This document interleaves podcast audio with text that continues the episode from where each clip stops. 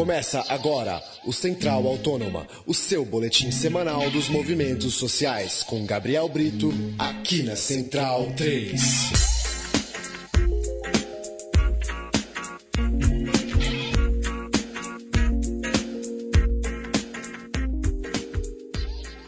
Olá, ouvinte Central 3, hora de mais um programa Central Autônoma, edição de número 59 do nosso bate-papo, sempre com alguém ligado aos movimentos sociais espalhados pelo Brasil. Central Autônoma que chega toda sexta-feira em central3.com.br. Eu sou Paulo Júnior, tenho a companhia aqui nos estúdios Central 3 em São Paulo de Gabriel Brito. Olá, Gabriel. Olá, Paulo Júnior, mais um Central Autônoma de braços cruzados, né, com um ano aí que promete ser assim até o fim e talvez até emendando o próximo, né? Vamos lá. O nosso programa de hoje vai até Goiânia. A gente vai conversar com Antônio Gonçalves Rocha, professor da rede municipal lá da capital de Goiás. Antônio, muito obrigado por receber a gente. Boa noite a todos os ouvintes e a vocês. É, Antônio, o que, que, você poderia contar da greve dos professores municipais é, aí em Goiânia, que já dura cerca de um mês? Agora recebe também adesão dos professores estaduais. Quais as principais exigências? Dá um panorama inicial para a gente, por favor. Bom, em primeiro lugar, nós estamos vivendo um momento de é, retirada de direitos dos trabalhadores no Brasil inteiro, com essa onda de terceirizações, de revisões em direitos e garantias legais dos servidores públicos e, particularmente, a educação também, diferente do discurso oficial e do discurso dos políticos, vem sofrendo um ataque sistemático de vários direitos. Aqui em Goiânia também não segue um caminho diferente disso, que é o caminho que nós vemos sendo apontado, por exemplo, no documento Pátria Educadora e que está sendo aplicado em nível estadual e nível municipal. O município de Goiânia, a prefeitura municipal, ela já vem descumprindo o Estatuto dos Servidores Públicos há bastante tempo. Nós estamos na terceira greve nos últimos três anos de organização de um novo sindicato independente do sindicato oficial pelego e do qual a prefeitura ela não veio sistematicamente descumprindo os acordos firmados com a categoria e além de tudo fizeram um decreto retirando vários direitos dos trabalhadores. Inclusive, um dos pontos de pauta era a redução do quinquênio, que é uma gratificação que os servidores públicos recebem a cada cinco anos. Isso foi o estopim para estourar a greve na rede municipal de educação de Goiânia, que depois de algumas semanas contou com a adesão da, da, segunda maior cidade de Goiás, Aparecida de Goiânia, a educação entrou em greve, e depois da rede estadual também que entrou em greve, contra o processo de privatização, pasmem, privatização do ensino estadual que estão criando as chamadas organizações sociais, que são empresas que vão gerir as escolas e, inclusive, contratar trabalhadores da educação, professores, é, no, de, de maneira privada, seletista. Então, nós estamos vendo agora uma grande onda de precarização do trabalho docente no estado de Goiás e no Brasil, que segue a onda do Brasil de uma maneira geral. E Bom, como é que tem sido a postura do poder público, né? Nesse caso, você pode falar mais em relação à prefeitura, né? E como é que tem sido o diálogo, a postura de, de, deles diante de, das reivindicações de vocês, a receptividade, enfim, como é que está a relação aí com os representantes de governo? Olha, de total intransigência, repressão, assédio moral em cima dos servidores públicos, Inclusive, nós fomos ao Paço Municipal, depois de uma assembleia da categoria, entregar um documento, fomos brutalmente agredidos pela Guarda Municipal, a mando do prefeito de Goiânia. É, assim como nós temos uma onda terrível dentro de Goiás, que segue a onda, a onda do Brasil inteiro.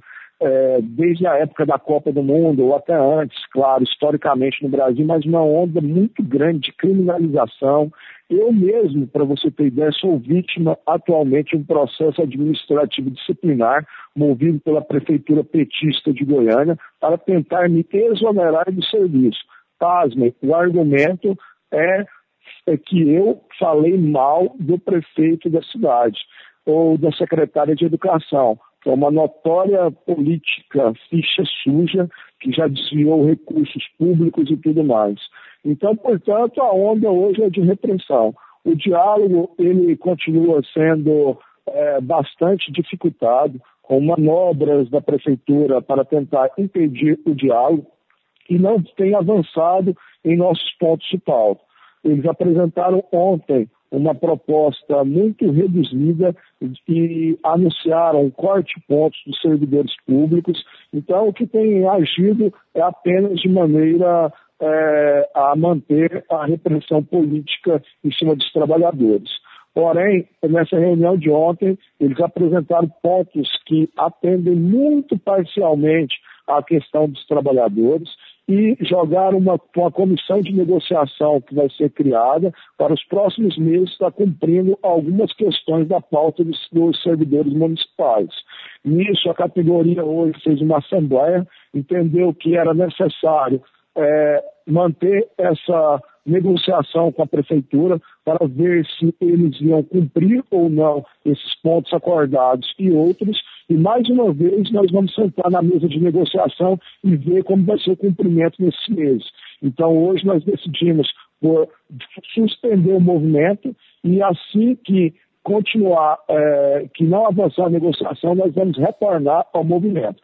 Porém, na rede estadual e na rede municipal de Aparecida continua um movimento bastante forte, como vinha seguindo o nosso também. Certo. E, Antônio, você...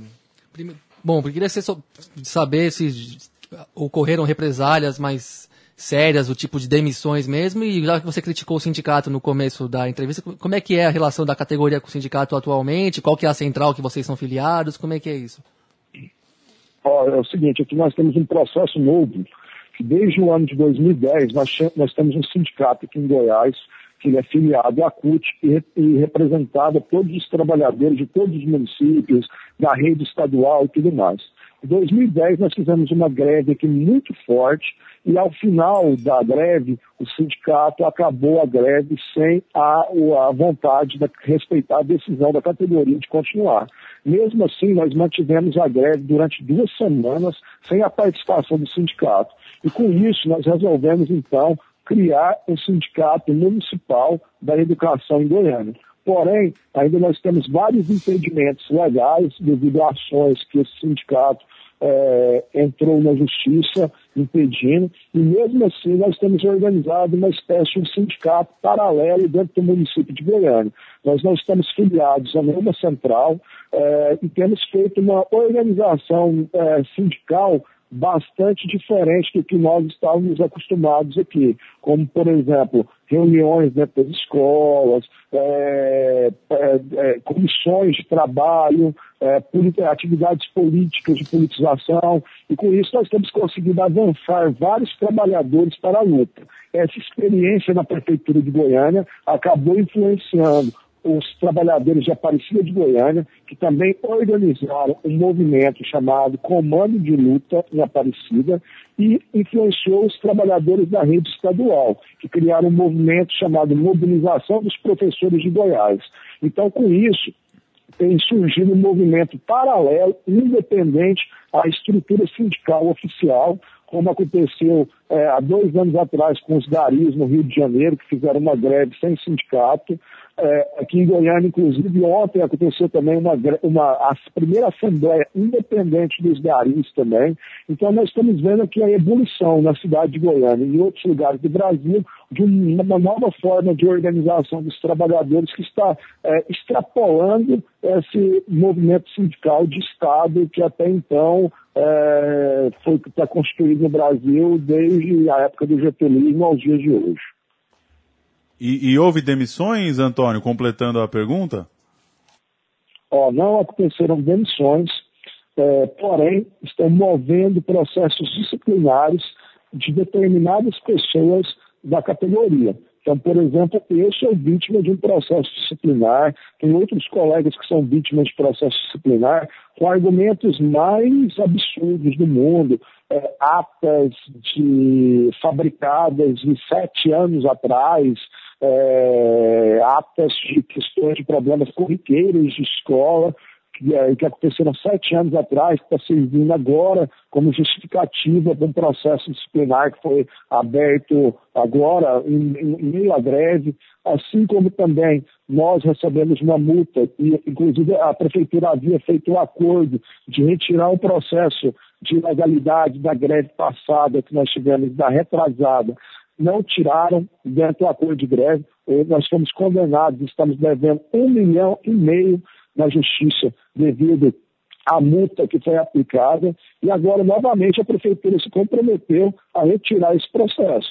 Então, além disso, né, estamos sendo perseguidos por policiais secretos, é, os chamados P2, então, está tendo uma onda de repressão aqui gigantesca dentro da cidade, é, é, aqui dentro da cidade, né? Inclusive prisões políticas aqui também, e processos políticos judiciais. Certo, Antônio. E para dar uma ampliada, saindo um pouco do estado de Goiás, a gente vê que tem greve de professores em São Paulo, muito longa, mais de um mês. No Paraná, então, fazendo história, a greve, até pelos, pela repressão sofrida pela polícia naquele 29 de abril, que desmoralizou até o governo do Beto Richa. Santa Catarina, Pará, Pernambuco e outras categorias, como você mesmo citou, os garis, os motoristas de ônibus em São Paulo fizeram uma paralisação relâmpago, para a semana que vem tem outros chamados pré-grevistas. E o que isso representa para você do contexto nacional desse 2015 e, e enfim? na minha opinião, representa a saída da classe trabalhadora para as ruas. Não que ela não é, estivesse ausente das ruas, mas é, um movimento cada vez maior devido ao avançar da crise econômica dentro do nosso país e da ofensiva do grande capital contra os direitos dos trabalhadores.